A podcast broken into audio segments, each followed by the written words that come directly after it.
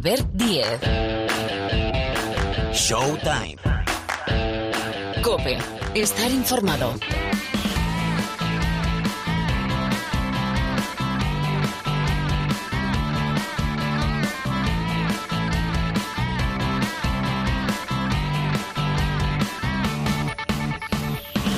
Por aquí estamos. Hola, ¿qué tal? Bienvenidos, bienvenidas una semana más al Rincón del Baloncesto de la cadena Cope. Esto que suena, aquí empieza Showtime, el programa de la canasta. Mira que llevamos temporadas, ¿eh? Bueno, yo creo que... Pues mira, ahora pensando, pensando en voz alta, verbalizando, pues una década.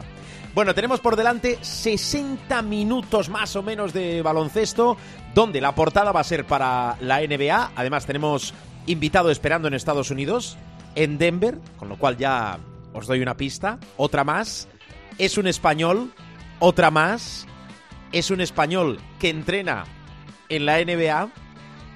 Eso enseguida. Antes vamos a hacer nuestra guía de bolsillo con el profe Paniagua, también con Rubén Parra, de lo que es ya esta temporada, curso baloncestístico 21-22 de la liga, la mejor liga del mundo, la NBA. Tenemos información servicio para repasar cómo está, bueno, el estado de la cuestión. El estado de la cuestión es la liga endesa, la liga ACB. Ah, ha arrancado la Eurocup, con lo cual también daremos pinceladita. Y de la Euroliga, que están pasando muchas cosas. Bueno, viene el Barcelona, que está en todo lo alto, de ganar en esa doble jornada a Olympiacos y a Mónaco, los dos en la prórroga, casi nada, y con las bajas de Abrines y Sanli. Bueno, mucho que comentar, después viene el Supermanager, muchísimas historias, pero no me enrollo más. Está Sonido Martínez, es decir, Jorge Martínez en la sala de máquinas para que todo suene a la perfección. El saludo de Albert Díez manda ahora en Showtime la portada, la NBA.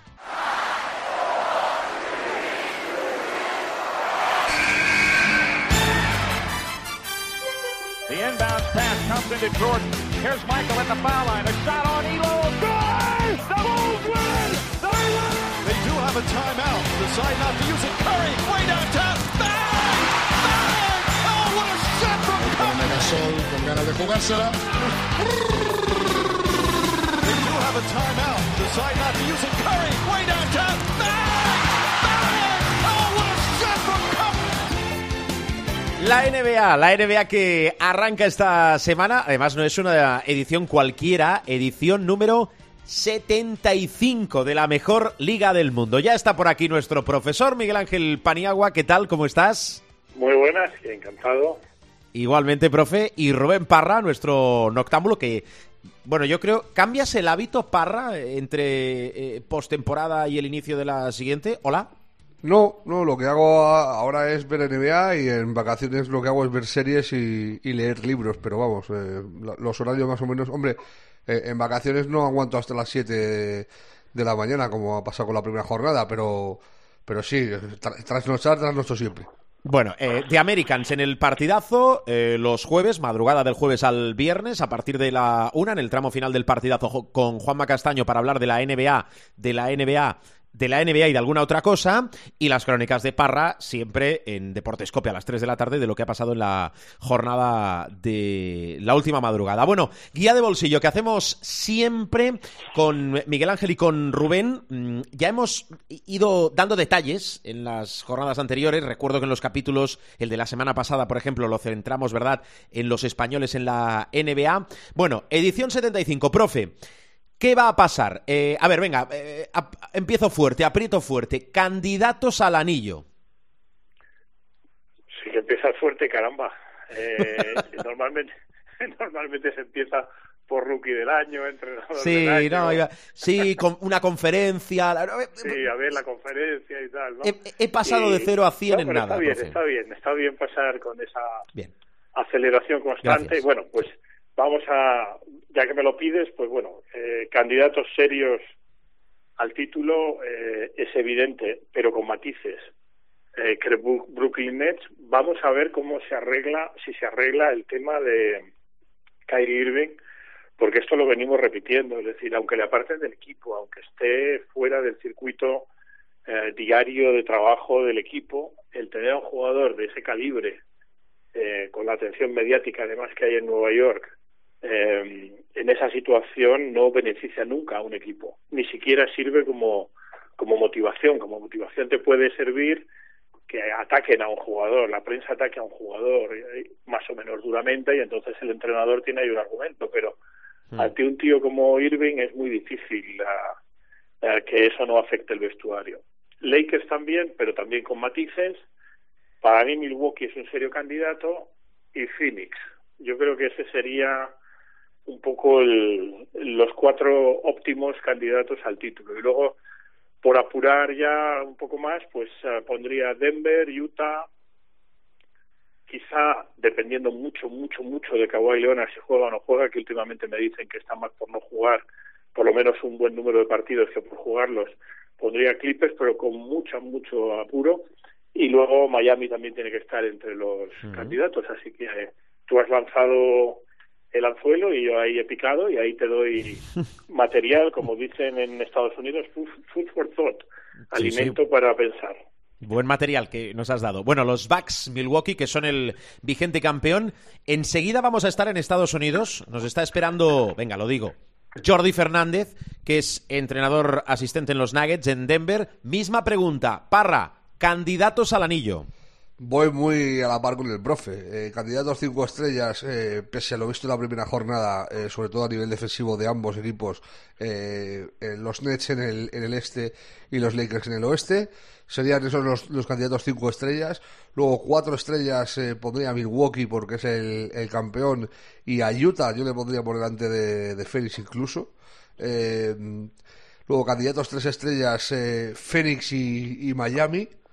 Eh, y, y, como eh, siguiente contender yo pondría a, a Denver yo a, a los Clippers eh, los borro de la ecuación porque a mí lo que me llega es que Kawhi mínimo mínimo hasta marzo eh, es muy inviable que vuelva uh -huh. y, y, viendo cómo es el oeste cómo va a ser esta temporada eh, a mí me da que le va a costar mucho a, a los Clippers sin Kawhi estar en los 5 o 6 primeros puestos. Eh, que sí, que luego lo mismo se recupera, llega para playoff, coge la forma y, sí. y aún metiéndose en play-in eh, le puede complicar la vida a cualquiera. Pues no te lo discuto, pero es que eh, cuando vienes de, de tan lejos eh, eh, sin jugar, después de haberte lesionado la rodilla, cruzado, estar eh, ocho o nueve meses fuera, eh, tener que coger la forma, por mucho que seas Kawhi, que es un cyborg, que ya le conocemos, eh, a mí se me antoja muy complicado por lo que van a tener que hacer antes, el sobreesfuerzo que van a tener que hacer sus compañeros eh, para suplirle. A mí es que me parece una baja fundamental. Y luego un asterisco, eh, que es un caso muy diferente. Lleva dos años sin jugar, pero en algo así como un mes, mes y poco, si nada se tuerce, Clay Thompson va a volver. Y ojito con los Warriors, que sí, que solo es un partido, que tal, pero yo lo que les he visto en pretemporada y lo que se vio en la noche de abertura contra los Lakers, eh, mueven la bola, que es un primor, e incluso en días aciagos en el tiro como el de eh, anoche de, de Stephen Curry, eh, son capaces de, de, ganar porque tienen a un tío como, como por ejemplo, que, que viene a hacer una pretemporada magnífica y tiene muchos tiradores eh, muy aceptables. Si a eso le sumas que, que te, te aparezca eh, Clay Thompson y luego eh, el factor sorpresa para mí por lo menos eh, Bielcha que parece redivivo vamos o sea eh, parece eh, DiCaprio en la película de Revenant o sea, es, una, es, una, cosa de locos el renacido. renacido totalmente sí sí pues pues ojito con los Warriors también o sea, hay que tener eso en cuenta.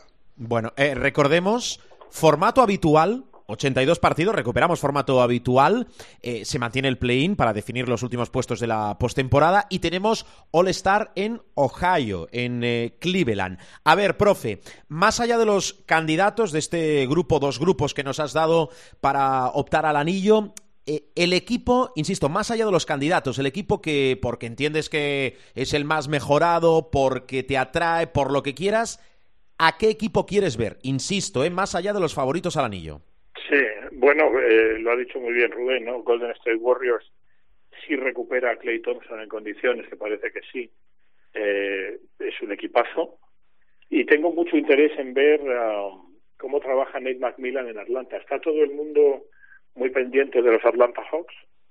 Eh, de hecho, mucha gente me ha dicho que es claro favorito Nate McMillan, entrenador del año. Se prevé una buena temporada para el equipo de Georgia y tengo mucho interés en ver a los a los Hawks porque lo pueden hacer muy bien. Yo creo que tienen eh, muchísimas posibilidades de, de entrar en los playoffs. Yo creo que eso lo tienen cantado en el este. Será una hecatombe si no si no entran y a partir de ahí crecer. Pero Atlanta, por supuesto, en el campo con Trey Young eh, ejerciendo de líder y con Nate eh, en, el puesto de entrenador, pues uh, me apetece mucho verlos y creo que pueden dar mucho rendimiento. Son finalistas finalistas del este del año pasado, eh, que a veces también nos olvidamos. Eh, cuando Lo que pasa que a mí de Atlanta lo que me tira para atrás es que son demasiado jóvenes eh, para mi gusto. Pero sí, por calidad tienen un, un tremendo equipazo. Eh, tienen muchos jugadores de una calidad suprema. El problema de Atlanta el año pasado fue la continuidad. Que si cuando no era uno, cuando no era Hunter, era Bogdanovich, cuando no Galinari, tuvieron un montón de lesiones. Pero si, si están todos, todos sanos hay que tenerlos en cuenta. Yo por apuntar y por querer ver la evolución, quiero ver la evolución seria de Miami, que con el que para mí es también el otro gran candidato a, entrenador del año, que es el que expuesta. Eh, a mí me parece que es el equipo que eh, mejor se ha reforzado. Eh, a mí la, adición de Lowry y de PJ Tucker sin perder a ninguno de los de los gordos me parece vamos, gloriosa. Eh, han perdido a, Draghi, sí, pero te, quedas con Lowry y te has quedado con, con Adebayo, te has quedado con Duncan Robinson, por supuesto con Jimmy Butler, que es la estrella del equipo. Eh, Hero, después de eh, la temporada pasada, que bajó un poco el nivel ese de, hype, de subidón que, llevó a la, burbuja en, el, las finales de, de hace, bueno, de hace de hace dos temporadas, que es hace, hace un año, pero bueno, eh, también eh, sumará mucho. A mí eh, me parece un equipo muy, muy interesante. Y luego, siempre con el asterisco de la salud y de tal, a ver los Warriors. O sea, yo tengo mucho interés por ver a mí es que me, estoy loco por ver a, Clay Thompson. O sea, tengo unas ganas locas. O sea, que nos hayamos perdido dos años de, carrera de, un tío que la toca con la punta de los dedos y la mete limpia. Eh, eh, me, parece flagrante y tengo muchas ganas de volver a verlo. Mm, profe, no hemos dicho nada de Doncic y de Dallas. Eh, ¿Qué podemos aportar? ¿Qué hay de nuevo? ¿Qué dirían? Bueno, lo dicho, es decir, un equipo interesante, un equipo que va a ir a más, pero que tiene un conflicto, tiene un problema serio en, la química entre, entre Luca y Porzingis. Mm, el equipo va a ir a mejor. Está ahí en el pool de equipos del segundo nivel, diríamos, con gran probabilidad, enorme probabilidad, yo diría casi más de un 90% de acceder a los, por otra parte, difíciles playoffs del oeste y, poco más. Eh, Luca pues continuará asombrando, pero o resuelven esa ecuación. Este año hay muchas ecuaciones de química interna de equipos. No solamente Kyrie Irving con sus eh, situaciones mentales, sino eh, hay varias situaciones, por supuesto la de Filadelfia es una morrocotuda, pero esta de Dallas no lo es menos, ¿no? Eh, la química entre Luca y Porzingis eh, cada vez va peor y eso, una vez más lo digo, no beneficia la química general de un equipo. Por otra parte son muy buenos y tienen enormes posibilidades de jugar los playoffs del oeste, pero bueno, 49, 50 victorias y un paseo por los playoffs y no preveo sorpresas en el en el oeste que vayan más allá de una primera ronda y con un poquito de suerte una segunda y caer con dignidad. eh, Parra, eh, a ver, candidatos a rookie del año. Pues si está sano, esto es como todo. Para mí el, es que es una obviedad, pero es el, es el número uno. Para mí Keith Cunningham. Eh, para mí es el jugador más formado de los que, de los que llegan. Eh, es el número uno del draft, está en un equipo como, como Detroit, que está en reconstrucción y tal, y va a tener eh, sitio para lucirse. Y es un jugador, mira, acaba de nombrar el profe a, Doncic, pues muy de ese estilo. Eh, muy joven, pero muy preparado para, para dirigir, para pasar, para anotar, para rebotear, para lucir en, en muchas partes del juego. Y yo creo que es el gran favorito. O sea, Me espero algún día de locos de estos de, de Jerry Green de, que se haga 40 puntos, eh, que tenga alguna actuación con, con los Rockets descomunal.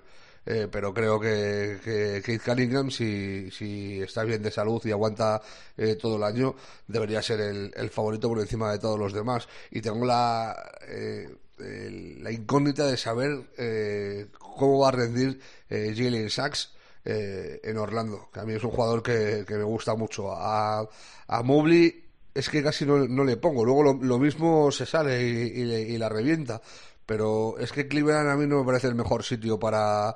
eh, para eh, brillar y, y- y Y hacerlo crecer. sobre todo porque tiene muchos muchos compañeros jóvenes que van a querer hacer lo mismo ¿sabes? Ujú. Sí, Muy bien. aquí por, por añadir profe. algún matiz, Sí. eh, está muy bien tirada la de Cunningham y es la opción más ah, probable, puesto que es consenso número uno y siempre vas con una gran seguridad cuando escoges como rookie del año al número uno del draft, siempre con la salvaguarda que hacemos Rubén y yo de, de la salud, ¿no? Pero mm, quizá aquí yo creo que por la naturaleza de cómo juega cada uno y de y de la eh, del nivel de posesión que va a tener y del nivel de carisma que va a tener desde el punto de partida, yo creo que mm, probablemente el gran retador a Cunningham sea Jalen Green y yo ahí le daría más favorito a Jalen Green, no por calidad uno contra uno, los dos son muy buenos y, pro- y probablemente si me dices quién es mejor te diría que Cunningham, pero sí que hay que tener en cuenta el contexto y el contexto de Houston es que Jalen Green va a jugar mucho, va a jugar bien y, y sobre todo, aun siendo rookie, va a tener mucho la pelota, por lo tanto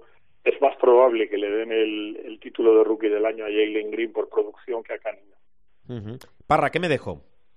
Eh, básicamente que estamos en la temporada del 75 aniversario y la NBA, eh, sorprendentemente, al menos para mí, yo esperaba que el 30, el 30 de octubre por, por la noche eh, dieran los 75 mejores jugadores, porque es el, eh, el 1 es el día que empezó la competición, el 1 de noviembre, eh, en el 46, y, y pensé que, eh, haciendo honor a eso, desvelaría los 75 mejores jugadores. Han decidido decir 25 cada día en las tres primeras noches. En la primera madrugada ya han elegido los primeros 25 y están 20 que ya estaban en los 50 mejores y han añadido ante Tocumpo pocas dudas al respecto. Eh, Lleva 7 8 años en la liga, pero ya ha sido dos veces MVP y encima es el vigente campeón y MVP de las finales. O sea, no hay gran cosa que añadir. Kevin Durant, nada que añadir. Harden, uno de los mejores anotadores de toda la historia, nada que añadir. Nowitzki, eh, posiblemente el mejor europeo de la historia de la NBA, nada que añadir. Y Steve Nash, que fue dos veces MVP, que a mí, eh, en cuanto a calidad suprema de los 75 mejores de la historia, pues a lo mejor lo está ahí peleándolo más, pero que, claro, en esa calidad de eh, que de los 75 años de NBA, en dos de ellos ha sido el, el mejor jugador, pues oye, tampoco me parece extraño que esté. Eh, y faltan los, los 50 siguientes, eh, pues en- entiendo que te- tendrán que entrar los Kobe, los, eh, los LeBron, los Wade, los Tim Duncan. Pues ¿Le dais que- alguna opción a Pau? No, Yo sí, yo no. yo sí. Yo creo que tiene Yo más sí opciones. Tiene más opciones Ginobili que Pau, yo creo. Profe. Sí, yo sí se la doy. Hombre, si me dices 50, probablemente no. Con 75, probablemente sí. Pero bueno, tampoco, si no está, tampoco pasa nada. Pero yo tengo el pálpito de que sí. ¿Mm? Vale. Muy bien. Eh, Parra, eh, ¿has marcado partidos en el calendario de la semana? ¿Qué quieres ver? ¿Qué no hay que perderse? No, no, no he, no he mirado nada más, más que nada porque es que eh, entre, entre miércoles eh, y, y el miércoles se juegan eh, 13 partidos Sí. y, y hay un montón. Eh, tengo ganas sobre todo de ver a los a los eh, a los Miami Heat. Para mí son es el equipo a, a seguir de, de primeras, ya te digo, porque me parece que es el que mejor eh, se ha reforzado. Y luego quiero ver, eh, evidentemente, a los Celtics por por Juancho, por ver el tiempo que tiene en cancha, y a los Rockets y a, y a Memphis para ver si si Garuba y Aldama eh, tienen opciones de, de jugar. Yo creo que Garuba parte con, con más posibilidades de tener minutos y Aldama lo va a tener más complicado. Bueno, la semana que viene os voy a preguntar, más allá de lo que marque la actualidad y estas jornadas iniciales de la NBA, por dos franquicias históricas para ver qué hay que esperar, ¿no? Son Chicago y también Nueva York. Profe, ¿alguna cosita más? Sí, eh, muy rápido. El tema de Ben Simmons, que va de mal en peor. Se nos ha ido de las Eh, manos, profe. ¿eh? Se nos ha ido de las sí. manos por completo. La historia eh, edulcorada eh, por Filadelfia fue que, bueno, lo último ya sabéis que se presentó sin avisar, eh, lo cual parecía una buena noticia, pero luego hizo el primer entrenamiento. Se edulcoró mucho la historia por parte de la prensa diciendo que Doc Rivers, el entrenador de Filadelfia, le había echado del entrenamiento pues porque no estaba concentrado y tal. Y la realidad, y esto como diría Alcalá, es información, no opinión, es que primero le metió un viaje a Tobias Harris y luego le metió un viaje monumental al pobre Furkan Kormas. Eh, y entonces ahí ya Dos Rivers, que ha sido jugador y que es un tío con mucha personalidad, le dijo, mira, nene, si vienes aquí a, a hacer esto, pues mejor te vas, ¿no? De momento le tienen apartado, le- eh, tienen como 30, y- no, perdón, 8 millones 300 mil dólares le han abierto una cuenta de fideicomiso, es decir, tienen retenido ese dinero hasta que se aclare la situación y le han metido una multa de un millón y pico de, dólares que en el contexto de lo que gana Ben Simmons no es mucho, pero vuelvo a lo mismo, es decir, Filadelfia ahora mismo es un tumulto y, y este nene pues eh, no solamente es que no esté concentrado como se vendió en los entrenamientos, sino que en el primer entrenamiento que hizo eh, pues lo hizo atacar a compañeros y tal en, en algo que en los códigos uno que ha estado y que ha compartido vestuario con muchas generaciones de jugadores esos códigos de vestuario eh, están ahí para aplicarse y uno de los códigos por no decirte el primero de la primera página es que no puedes hacer el bestia con tus propios compañeros porque estés frustrado, ¿no? Entonces, Envid ha saltado también, diciendo que no estamos aquí para hacer de niñera de nadie, pero bueno, la situación pinta muy mal y por primera vez yo veo a Daryl Morey, que es un tío muy frío y muy calculador y tal, eh, con la idea de, ir a, a por todas, de hacer un all-in con, con Ben Simmons y que este, este reto, que no solamente es del jugador, sino de, de la gente que está muy cabre, la gente se cabreó mucho, es Rich Paul, una gente que ha ganado mucha celebridad, eh, pero que todo el mundo me dice en la profesión que eh, le falta carácter y sobre todo le falta conocimiento, pero es muy muy bestia a la hora de negociar y se cabreó mucho Rich Paul porque Ben Simmons entró en conversación, o sea, eh, el nombre de Ben Simmons entró en las conversaciones de traspaso por presumiblemente por James Harden en su momento y de ese cabreo eh, digamos que vienen todos estos lodos, ¿no? Eh, y luego el jugador, pues claro, también ha contribuido. Pero vaya, resumen, las aguas bajan muy, muy turbulentas en Filadelfia, tienen muy mal arreglo y ahora ya el vestuario está totalmente en contra del jugador, el jugador totalmente en contra del vestuario, la franquicia en contra del jugador y el jugador en contra de la franquicia. Y mientras tanto, el precio que pide mi buen amigo Daryl Morey sigue siendo altísimo y nadie va a entrar al trapo. Vaya tela. Esto sí que es otro proceso en, Filadelfia. Hay que Bueno, tener en profe, cuenta que... eh, diga eh, usted, eh, rápido. Perdón, perdona, eh, Albert, No, muy rápido. por favor. Que hay, hay que tener en cuenta que Filadelfia venía de ser aspirante clarísimo a- al anillo Sí, eh, sí. el año pasado en el, en el este y ni el profe ni yo les hemos ni siquiera mencionado. O sea, pero ni, ni como guarda, porque es que es un polvorín. Y, y por mucho que intenten aislarlo y borrarlo de la, de la ecuación, para mí empezar así la temporada, por mucho que, que Embiid tenga un gran año, que seguramente si está sano lo tendrá, eh, eh, dinamita por completo el, el proyecto. Y por terminar muy rápido, la primera noche nos ha dejado dos grandes partidos, eh, a Milwaukee eh, barriendo a los Nets con un Antetokounmpo espectacular y a los Warriors ganando la cancha de los Lakers en un partido regulero de Curry, regulero porque no ha tenido un gran porcentaje de tiro, ha acabado con, con 21 puntos, pero que se ha marcado un triple doble y ha liderado a, su equipo a, la remontada y a una victoria muy holgada en, en el Staples de unos Lakers que acumulan eh, con la pretemporada ya siete partidos seguidos jugados y siete perdidos. Gran debut de Russell Westbrook. No paren de entrar en, en la página de la NBA a ver el box score porque sus estadísticas son, eh, vamos, sin parangón. Hay una carga de ironía, si alguien tiene alguna duda, evidente eh, y patente en la figura de Rubén Parra. Bueno, me voy a quedar con Parra y despido al profe, a Miguel Ángel Paniagua hasta la semana que viene. Eh, profe, gracias, feliz semana, ¿eh? A vosotros, será muy Venga. feliz, ya te lo anticipo. Eh, ¿Algo que yo deba saber? Bueno, lo que te he comentado antes Ah. por el micrófono, ¿no? Dilo, dilo, dilo, dilo, dilo, por favor. No, no, no, no, ese premio que dan a uno por a la excelencia docente en el Instituto de Empresa. Cuando, claro, cuando decimos el- profesor no es baladí el tema. No, no, ya van tres consecutivos y estoy pensando en que me den ya el título en propiedad, como en los mundiales.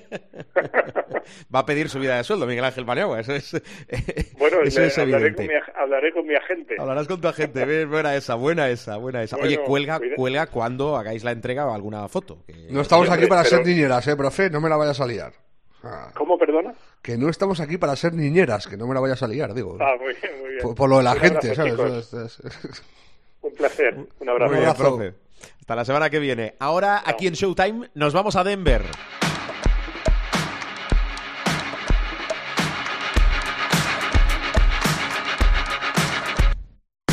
Jordi Fernández, ¿qué tal? Muy buenas y bienvenido a Showtime.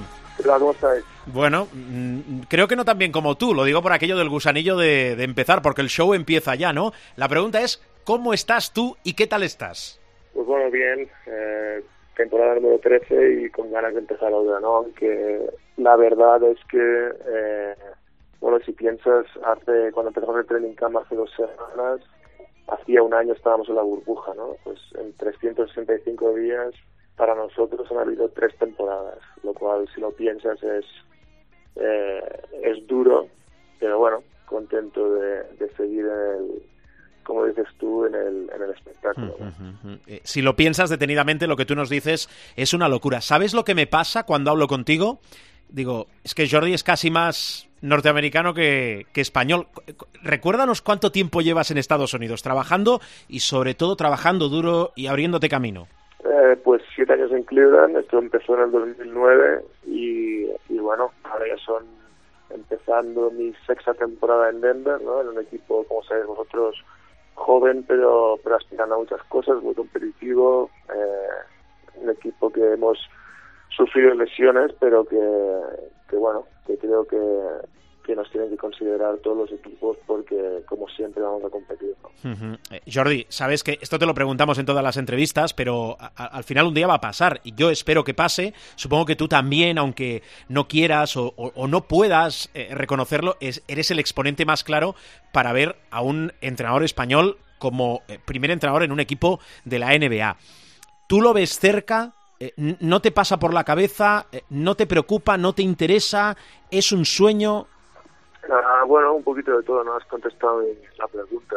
Eh, creo que mi- estoy centrado en, en mi trabajo, ¿no? En ser lo mejor que pueda ser en mi trabajo, lo cual me hace crecer hacia esa dirección, ¿no? Pero yo creo que ahora lo que más me importa es eh, ser parte importante de, de este cuerpo técnico, eh, de un equipo que es muy competitivo, que esto me hace crecer como entrenador y a la vez me prepara, ¿no? Eh, aquí muchas veces lo que lo que no está en tus manos es cuándo te va a llegar la oportunidad, ¿no? Y yo creo que lo, que lo único que puedes hacer es trabajar duro y cuando llegue, pues, eh, no tener, pues, eh, ninguna duda en, en cogerlo y, y empezar a correr, ¿no? Entonces, con esto, cuando llegue tendré la ilusión, pero ahora mi ilusión al 100% está en, en, el equipo que estoy y el trabajo que estoy.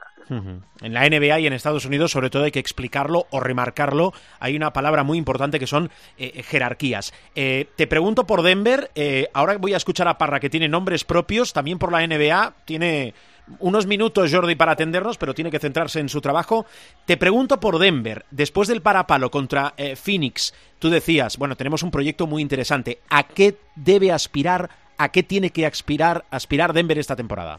Bueno, lo primero es a, competir, ¿no? Porque como sabéis, pues eh, nos falta nuestro uno de nuestras superestrellas que es Jamal Murray, con lo cual, pues si piensas en equipo por equipo, ¿no? Si a si a los Lakers les faltara Anthony Davis, si a Phoenix le faltara Chris Paul, ¿no? Eh, por ponerte un ejemplo, eh, no serían el mismo equipo. Y nosotros hemos demostrado que por mucho que tú has dicho Arapalo, yo lo veo completamente opuesto. ¿no? Nosotros, sin Jamal Murray, sin Will Barton y sin Monte Morris, que son dos titulares más, mm, uno de nuestros mejores jugadores de rotación, y sin PJ Dozier, otro jugador de rotación, ganamos la primera ronda de playoff con dos jugadores de two-way, que son el 16 y el 17, lo cual te dice mucho del grupo que tenemos. ¿no?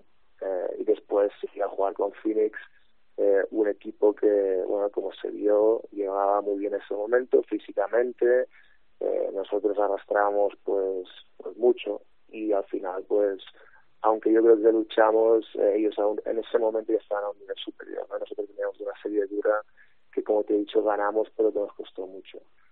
Entonces, eh, nuestras aspiraciones son las de tener eh, un equipo joven, pero con aspiraciones a todo. Y Jamal va a tener su tiempo de recuperación, pero en cuanto se recupere, que hoy en día los servicios médicos y de rendimiento hacen un grandísimo trabajo y él también, eh, volverá igual o mejor de lo que era, yo creo que mejor, sobre todo mentalmente. Eh, cuando él esté preparado, ya sea esta temporada o cuando sea, seremos un muy, muy, muy, muy buen equipo. Entonces, aquí lo único que tenemos que hacer es preocuparnos de ahora de los que están, de trabajar, de competir y de buscar la manera ¿no? de que este grupo siempre lo ha demostrado. Vale, aclarado queda. Ya has puesto un nombre encima de la mesa, el de Jamal Murray. Eh, Parra, ¿por dónde arrancas?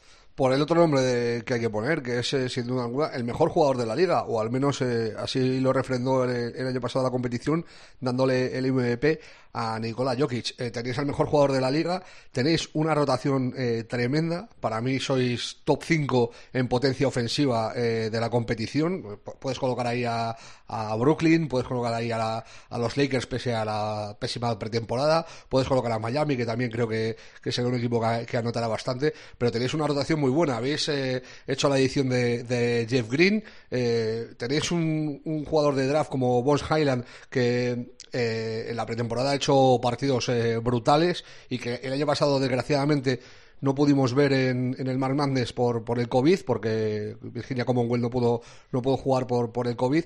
Eh, ¿Qué esperáis? Eh, eh, o sea, eh, ¿sois capaces de poneros en, en la tesitura de veros como favoritos en el oeste, en una, en una conferencia que hay cinco equipos que pueden ganarla perfectamente? Sí, bueno, como sabéis, el oeste es muy duro, ¿no? Creo que año tras año, y yo creo que ahora con el con el play-in aún es todo más complicado, ¿no? Porque los equipos nunca mueren al final, siempre están vivos. Y yo creo que también esto ha hecho más competitivo al este y al oeste. con, los, con lo cual, pues, eh, surgen muchos inconvenientes. Y como dices tú, nosotros seguimos eh, añadiendo jugadores jóvenes y jugadores que tienen un rol importante o que en algún momento lo tendrán. Entonces, este trabajo de competir a la vez que, que tienes que rendir, pues no es fácil. Y nosotros, siendo un mercado pequeño y la situación que tenemos, ponernos como favoritos, yo creo que no nos ayuda a nada. ¿no? Nosotros, nosotros nos ponemos como competidores, creo que siempre nos cuentan fuera, ¿no? Porque, como te he dicho, nuestro nuestras superestrellas son un canadien, un serbio y un canadiense y ahora con Michael Porter, ¿no? Eh, con con el rol que tiene, eh, esto creo que nos ayuda, ¿no? Nos ayuda a que siempre eh, nos toca un poquito el, el orgullo, ¿no? Eh, y siempre habrán equipos que los contarán pues mucho por, por, delante de nosotros. Y, y bueno, nosotros empezamos como siempre, con, con muchas ganas de competir y con muchas ganas de demostrar. Y creo que esto será, siempre para nosotros será la clave. Hombre, habéis sido eh, terceros el año pasado en el oeste, eh, digo en temporada regular, y segundos el año anterior. O sea, eh, colocaros en, el, en, la creen de la creen de la conferencia, en una conferencia que vuelve a ser durísima, con equipos como Lakers, eh, como Clippers, como los propios Phoenix Suns, que son finalistas del año pasado, eh, los Jazz, eh, no te voy a nombrar a Mavericks con, con Doncic o a Portland con Lillard, o sea, si lo que dices tú, los Warriors que este año eh, se supone que irán para arriba, eh, en un mes, mes y medio se espera que, que vuelva Clay Thompson, es una, es una eh, conferencia eh, ardua y complicada como pocas, pero lo que sí habéis hecho bien, eh, Jordi, de momento es blindar el futuro, o sea, las renovaciones de, de Gordon y, de Porter Jr., eh, sumada a la que ya hicisteis de, de Murray en su día, de cara al futuro, esos jóvenes van a seguir con vosotros. Sí, yo creo que tiene mucho sentido, ¿no? sobre todo en este aspecto, eh, la dirección deportiva siempre ha hecho un gran trabajo, ¿no? no solo añadiendo los jugadores jóvenes, pero también demostrándoles el compromiso que hay aquí, ¿no?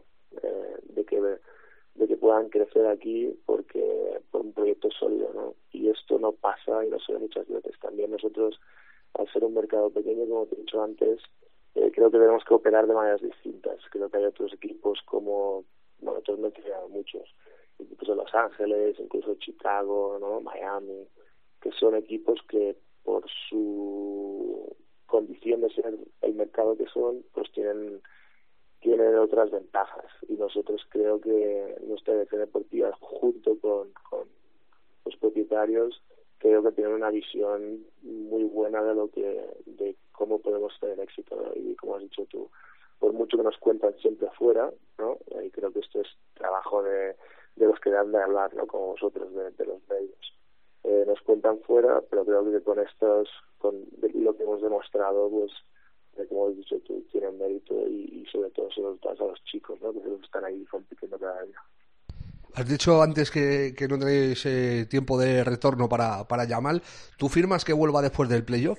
Pues yo firmo que vuelva eh, más físicamente bien, pero lo más importante es mentalmente bien. ¿no? Eh, y como sabéis todos, pues cuando llegas eh, cuando te recuperas físicamente, pues hay un momento, hay un periodo en el que después te tienes que adaptar a la competición, ¿no? Y esta liga es una liga muy, muy exigente. Entonces, el verse y sentirse eh, otra vez jugador seguramente requiere un tiempo, ¿no? Y para mí es, lo más importante es él en ese momento. Entonces nosotros, creo, al menos yo desde que, que trato con él bastante y, y, y tengo una relación cercana, pues espero que solo lo primero es él eh, y que él pueda adaptarse. Después, en cuanto él pase este periodo, es eh, que pueda ayudar al equipo lo máximo posible, ¿no? Y él lo está haciendo incluso ahora con su presencia y hablando con los chicos y estando en entrenamientos y ayudándonos a los entrenadores. Eh, y bueno, esperemos que en ese momento pues lo pueda hacer como, como lo que siempre ha hecho él, ¿no? Competir, eh, al final nuestros dos mejores jugadores son dos competidores y dos luchadores increíbles y eso es lo que nos hace eh, lo que nos da un plus en la cancha no entonces cuando él esté preparado yo creo que eh, es cuando nosotros queremos que vuelva y la última de nombre propio eh, por mi parte. Eh, ha hablado Mike Malone muy bien de, de Bol Bol en, esta pretemporada. ¿Crees que este año podemos ver eh, más de, eh, del desarrollo de este jugador? Que a mí me parece que tiene unas eh, cualidades físicas únicas. Cuando se habla de unicornios en la NBA, hay varios. Este es uno de ellos, sin, sin ningún lugar a dudas. ¿Crees que va a tener importancia y peso en, en el equipo en esta temporada? Bueno, su, como dices tú, su talento es, indiscutible, talento es indiscutible, ¿no? Entonces, eh, a nuestros chicos jóvenes, ¿no? que él llega aquí muy, muy joven, eh, es importante este proceso de, adaptación y de mejora. Y yo creo que él ahora ha demostrado pues estar más preparado, ¿no? Y ha jugado una pretemporada creo que que muy por decirlo eficaz ¿no? en su juego, que su juego se basaba mucho en en, en libertad y, y, en talento. Yo creo que hemos visto estos eh, este cambio en, en adaptarse más a cómo se juega la liga de nuestro equipo. Y yo creo que esto directamente le da le da opciones, ¿no? Porque al final ya no es solo eh, los tiros que se puede tirar y lo que y lo que puede tener el balón en las manos, sino que él se adapta a cómo jugamos, ¿no? Y como has dicho tú, cómo jugamos es un equipo que mueve el balón, eh, un equipo que juega a través de Nikola Jokic, y, y bueno, yo creo que si podemos explotar todo su talento, pues vemos un jugador, creo que, de, que hay muy pocos como él, ¿no? Uh, y esperemos que, que aquí sea el año, ¿no? Uh, poco a poco ha ido mejorando y adaptándose y ahora yo creo que está en un muy buen momento. Uh -huh. eh, Jordi, vamos a ir cerrando. Eh, ¿Alguna más, así rápida? Si no me equivoco, tú coincides en, Cle en Cleveland con Kyrie Irving, ¿es cierto o no? Sí, de hecho fueron eh, cuatro, no, espera. Uh, eh, mira, él, es, él, estuvo entre el sí. entre 11 y 17, 2011 y 2017. Sí, yo estuve del 11 al 16, cinco temporadas. Claro. Estuve en su yo hice el draft, su entrenamiento del draft con él y estuve cinco años con él y, y bueno, desde que empezó, sí. Mm, eh, hay mucha polémica, no sé si es más fuera de Estados Unidos o allí, por el hecho de un jugador de su nivel, en una franquicia en la que está, el hecho, hay que respetar todo, de no querer eh, vacunarse. Eh, la pregunta es esa, ¿hay mucha polémica fuera y no tanto dentro o, o, sí que se habla mucho de esto y del impacto que puede tener esa decisión? Bueno, al final cada uno es libre de hacer lo que quiera, ¿no?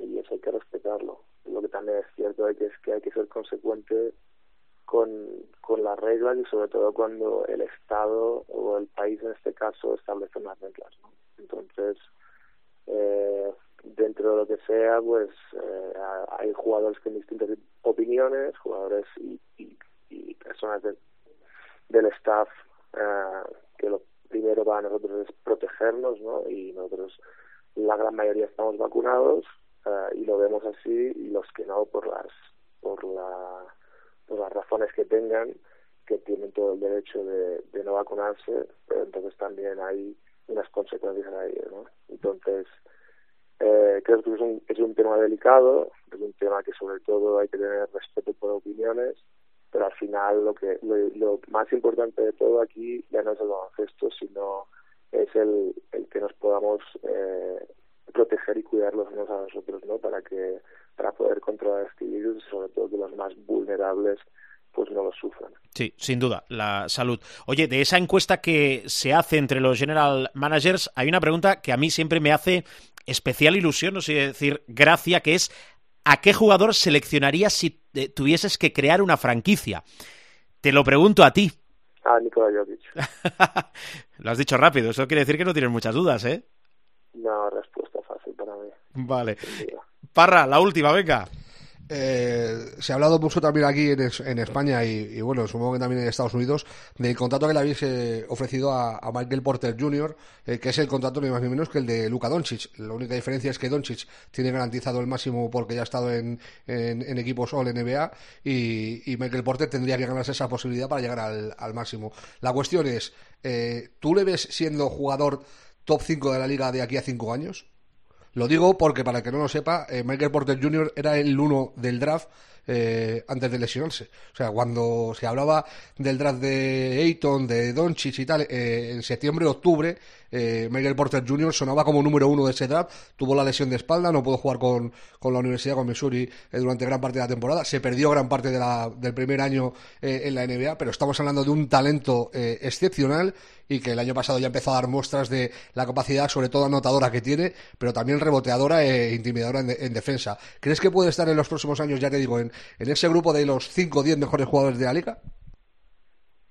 Bueno, lo primero es que el contrato es muy distinto, ¿no? Por mucho que se diga que es eh, la cifra es similar o la misma al final que Luca, eh, Luca, como se dice, tú un contrato garantizado y lo garantizado creo que es la diferencia son los 50 millones. Entonces, creo que es eso lo primero es eh, eh, tener una percepción que no es la misma. A la segunda, lo que me preguntas, eh, Michael tiene tiene un potencial pues para ser uno de los mejores de la liga, ¿no? Tú lo has dicho, su capacidad anotadora, su tamaño, la manera que, que puede tirar de fuera, ¿no? Y es indefendible. Entonces, estas son cosas que son imposibles de enseñar, ¿no? Eh, para nosotros entrenadores. Entonces, tener un jugador así es es muy especial y sobre todo cuando lo añades a Nicola Yamal y al resto del grupo que tenemos, sin duda Michael es potencial de All-Star y como dices tú, pues estar entre, entre esos top jugadores de la liga, ¿no? Entonces, si tú ves los sus números, ¿no? En, cómo ha eh, en cómo ha rendido esta última temporada, ¿no? Creo que fue su segundo año, 19 puntos, casi, creo que fue casi, casi 50 de tiros de campo, casi 40 de triples y 90 de tiro libre, con, con la capacidad reboteadora. Eh, la manera de que en la que él rinde no tan eficaz es imposible de ver, ¿no? Entonces es, él es una máquina de hacer números en este en este aspecto y que en esta liga se, se valora mucho, pero si lo ves al final, ¿no? Al final cuando cuando formas parte de un equipo como el nuestro, para nosotros es muy importante tenerlo. Muy bien. Coach Fernández, Jordi Fernández, eh, mucha suerte en esta temporada, que os vaya muy bien, tenéis un proyecto fantástico y gracias por dedicarnos estos minutos. Jordi, cuídate mucho desde España, un saludo, un abrazo. Muchas gracias, un abrazo grande.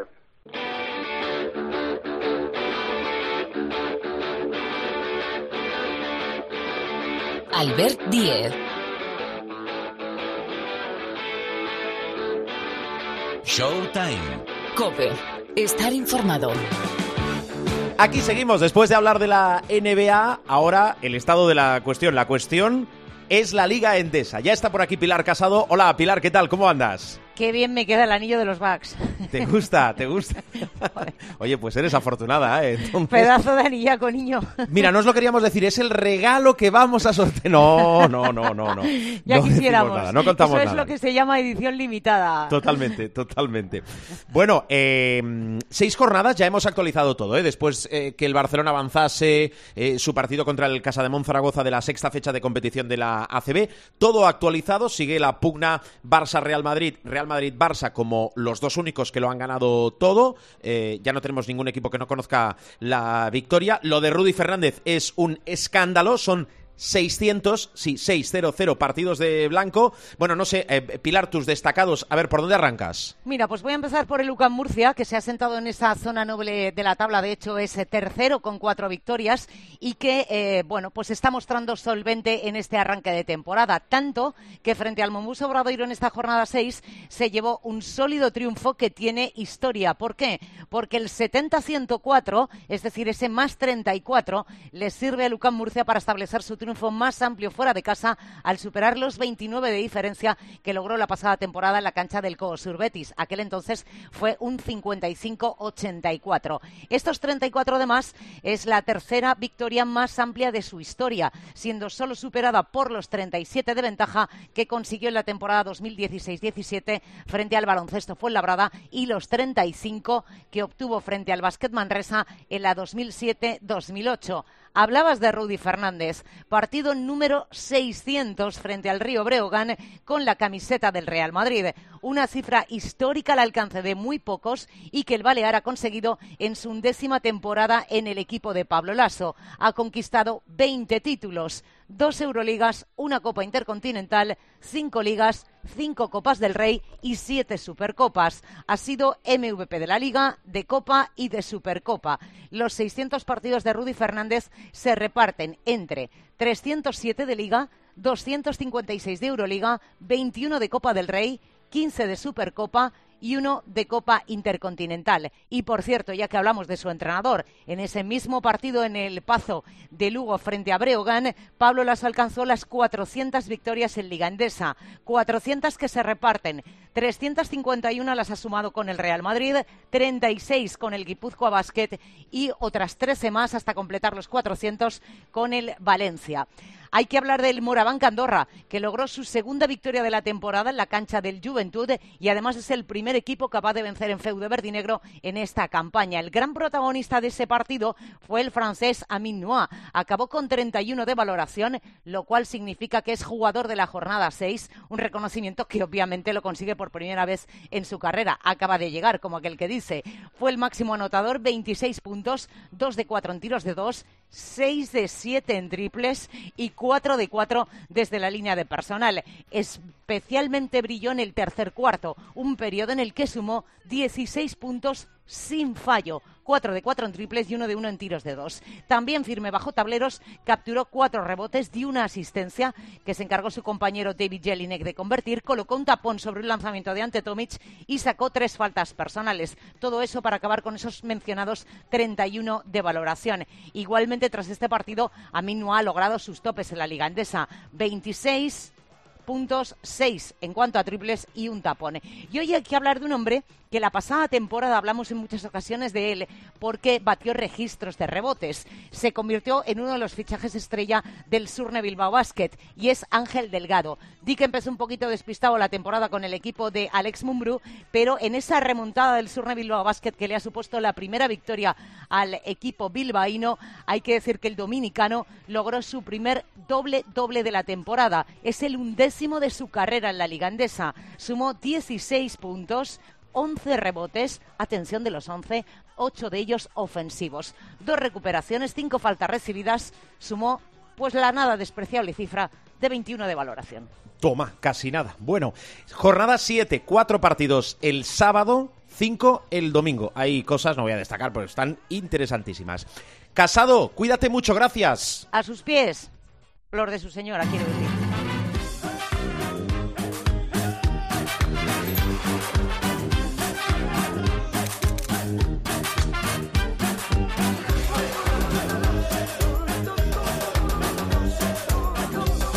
Tenemos muchas historias, ¿eh? que no se me olvide que el Moraván Andorra, el Juventud de Badalona, el Valencia, el Herbalife Gran Canaria son los representantes en la Eurocup, la segunda competición europea en importancia que ha arrancado esta semana. Hombre, hombre, hombre, hombre, don José Luis Hombre, Gil. hombre, hombre, hombre, don Alberto Díez, ¿qué tal? ¿Qué tal? Muy buenas. A ver, Supermanager. Aquí, eh, aquí super, mira, Supermanager, ¿eh? Te ha quedado un poco López Vázquez el tema, ¿eh? Pero bueno, oye, aquí estamos con los 167,4, segunda mejor puntuación de, de la temporada para eterno fracaso. Bueno, no, no, no, no nos ha ido mal. no ¿Repite? ido- 167,4. Bien, bien.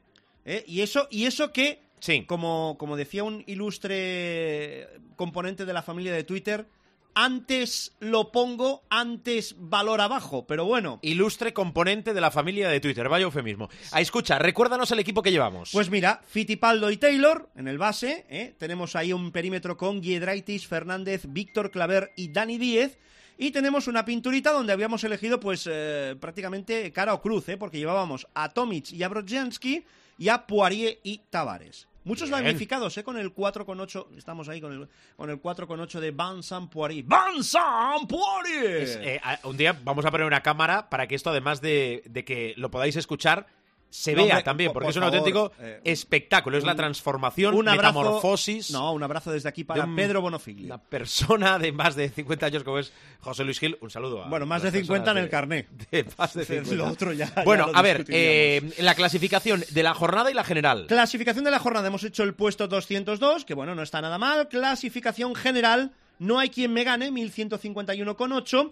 Walter Team, 1059,2. Y se coloca tercero King Lasso, King Lasso, 1050 puntos clavados eh, para el equipo que asciende a esa tercera posición en esta Liga de Dios, donde bueno, vamos a navegar, pues eso, en esas posiciones 200, ahí, a ver, igual jugamos ahí la Eurocup y nos clasificamos y tal, pero bueno. Sabéis que En siempre fin, ¿qué le vamos a hago, hago el matiz de cómo pueden afectar las competiciones europeas. Recordad que, por ejemplo, en la Champions, el Baxi Manresa no juega esta semana. Después tenemos una quinta jornada de la Euroliga espectacular con ese Real Madrid eh, Fenerbahce. ¿Qué decir del Vasconia Mónaco o del Barcelona Zenit que cierra esa quinta fecha de competición? El Barcelona, que es uno de los invictos Sergi, y Sergi, que lidera Te la Euroliga. necesitamos bien, ¿eh, Sergi? Venga. Te, te necesitamos Eh, bien. Cambios a la vista, Gil. Cambio- pues mira, vienen muy cantados.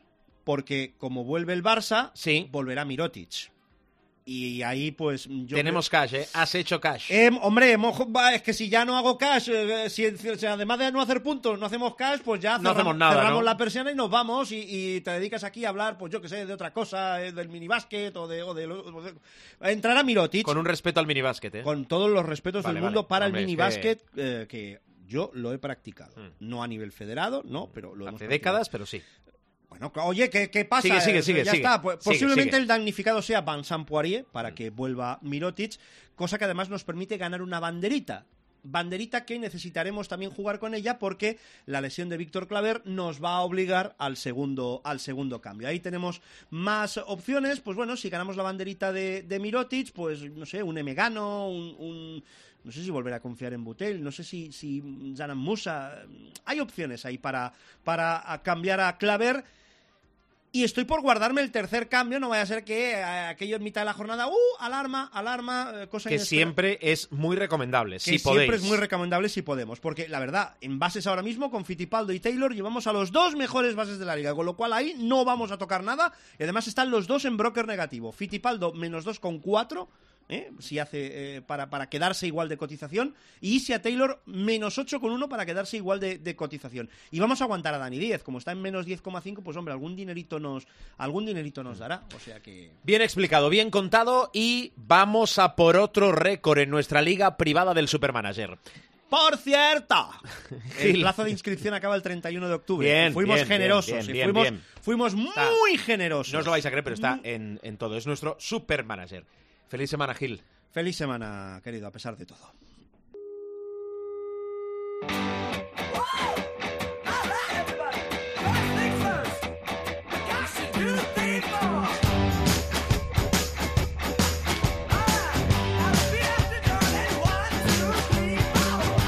Que nos vamos. Bajamos la persiana del capítulo de esta semana. Afinad, ¿eh? Afinad en el Supermanager. Ya sabéis que tenéis que estar atentos y atentas a los cambios, los consejos de lo que ha dicho Gil. No hagáis caso absolutamente a nada. Bueno, que habitamos siempre en nuestra web www.cope.es www.cope.es Buscáis el espacio de Showtime y ahí encontraréis todos los programas. Ya sabéis que si alguna facilidad os damos es que no solo a través de cope.es, sino en los principales portales y kioscos de descarga, caso de iTunes, de iBox, Showtime, se descarga y se escucha, se escucha y se descarga cuando y donde quieras.